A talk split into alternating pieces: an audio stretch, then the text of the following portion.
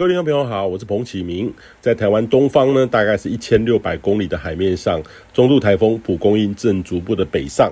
那预计呢，在日本南方海面转弯哦，距离日本关东非常的近。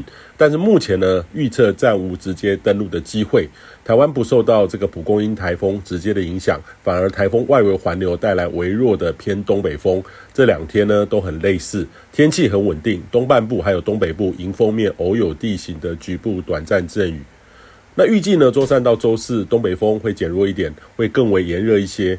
呃，靠山区的午后阵雨会多一点。那周五开始呢，到周末有波微弱的东北风南下，北东迎风面再度有短暂阵雨。不过呢，温度上都很类似，各地中午高温可以到三十二到三十六度，早晚是二十五到二十七度。整体而言呢，近期的天气都很类似。虽然说北方东北风有逐步南下的趋势，但是呢，还是比比较微弱哈。呃，对台湾各地是比较无感的，都还是受到高压势力环流的影响。那类似的环境呢，将会持续一到两周。要有改变，可能就要看台风的发展，或是北方高压系统的动态。那可能呢，在十月中下旬会比较有改进的，逐步有变化的一个机会。所以建议你呢，好好把握近期比较好预测的天气类型。呃，虽然说离秋高气爽呢还有一些距离啦齁，但是至少呢还是比较稳定。那台风呢，虽然没有来，但是也有距离一千六百公里，但是一个巨大的系统呢，也带来相当的长浪哈。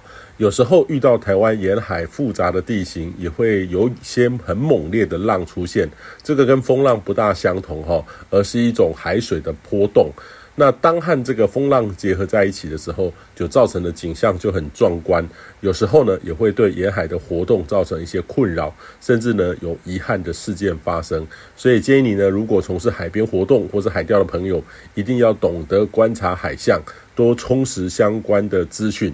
切记呢，只用经验哦来判断，呃，可以多用新的资讯收集来保护您自己。